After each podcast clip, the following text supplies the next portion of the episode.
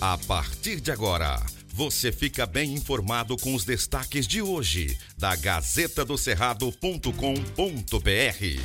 Olá, leitores e ouvintes de todo o Tocantins. Chegamos aqui pelas ondas das rádios comunitárias do Tocantins para trazer as principais notícias desta terça-feira, dia 29 de março. Eu sou Maju Cotrim. Olá, eu sou Marco Aurélio Jacob e começa agora os destaques da Gazeta do Cerrado.com.br. Acompanhe a Gazeta nas redes, Instagram, Facebook, YouTube, Gazeta do Cerrado, tracinho TBG. Gazeta do Cerrado um concurso público vai selecionar 19 professores efetivos para atuar na Universidade Federal do Tocantins e na Universidade Federal do Norte do Tocantins, a recém-criada UFNT. O edital foi lançado na última segunda-feira com salários que podem chegar a mais de 10 mil reais. De acordo com o documento, as vagas são distribuídas em cursos nos campos de Araguaia e Tocantinópolis, além de Arraias, Miracema, Palmas e Porto Nacional da UFT.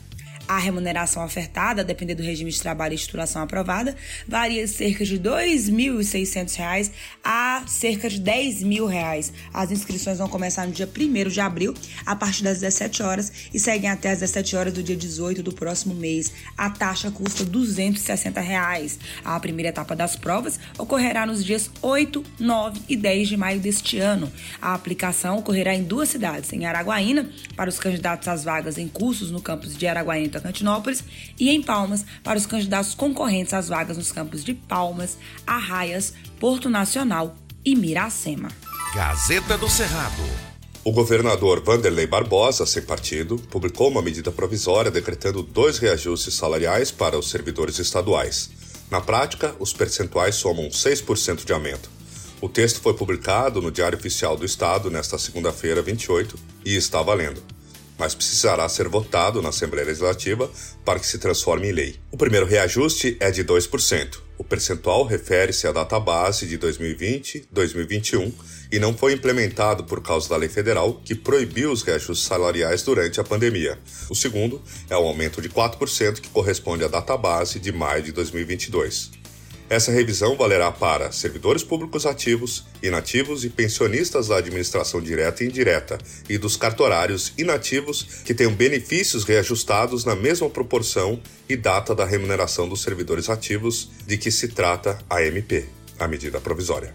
Gazeta do Cerrado. Movimentações da política. O técnico de futebol Vanderlei Luxemburgo se filiou ao PSB na manhã da última segunda-feira, 28. O ato de filiação foi em Brasília, mas a informação do partido é que ele deverá sim se candidatar pelo Tocantins. O cargo que ele vai pleitear ainda não foi definido, mas a Gazeta apurou nos bastidores que o interesse dele é disputar a vaga ao Senado. Luxemburgo é empresário e tem negócios no Tocantins. A solenidade de filiação dele contou com a participação do presidente estadual do PSB, o ex-prefeito de Palmas Carlos Amasta, e do ex-juiz Marlon Reis, que foi candidato ao governo do estado em 2018, entre outros políticos. As eleições este ano estão previstas para o dia 2 de outubro. O prazo para a janela partidária segue até o próximo dia 1 de abril.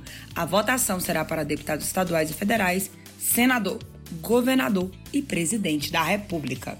Gazeta do Cerrado. O trânsito na BR-226 em Palmeiras do Tocantins foi parcialmente liberado na tarde desta segunda-feira, 28, após 12 dias de interdição total. Os motoristas deverão utilizar um desvio lateral feito no local. Há quase duas semanas, a pista rompeu durante uma forte chuva e uma grande cratera se formou, causando dois graves acidentes e a morte de um motorista. A rodovia continua rompida e não há prazo de quando a recuperação será concluída. Segundo a Polícia Rodoviária Federal, o trecho está sendo liberado com restrições e a recomendação é para que os motoristas sigam com cautela, tendo em vista que o local de tráfego é provisório. O desvio lateral tem cerca de 300 metros de extensão e a informação é de que apenas um veículo poderá passar por vez e a travessia será controlada no sistema Pare e Siga. Veja mais detalhes na Gazeta do Cerrado. Gazeta do Cerrado. Por hoje é só. Obrigada pela sua audiência. Continue acompanhando o trabalho de jornalismo profissional da Gazeta do Cerrado acessando gazetadocerrado.com.br. Aqui você já sabe, antes de ser notícia, tem que ser verdade. Até a próxima. Aqui não tem fake news e você acompanha as informações apuradas e corretas para ficar bem informado todos os dias. Obrigado por sua audiência e até amanhã. Estas e outras notícias você encontra na gazetadocerrado.com.br e nas redes sociais da Gazeta. Porque antes de ser notícia, tem que ser verdade.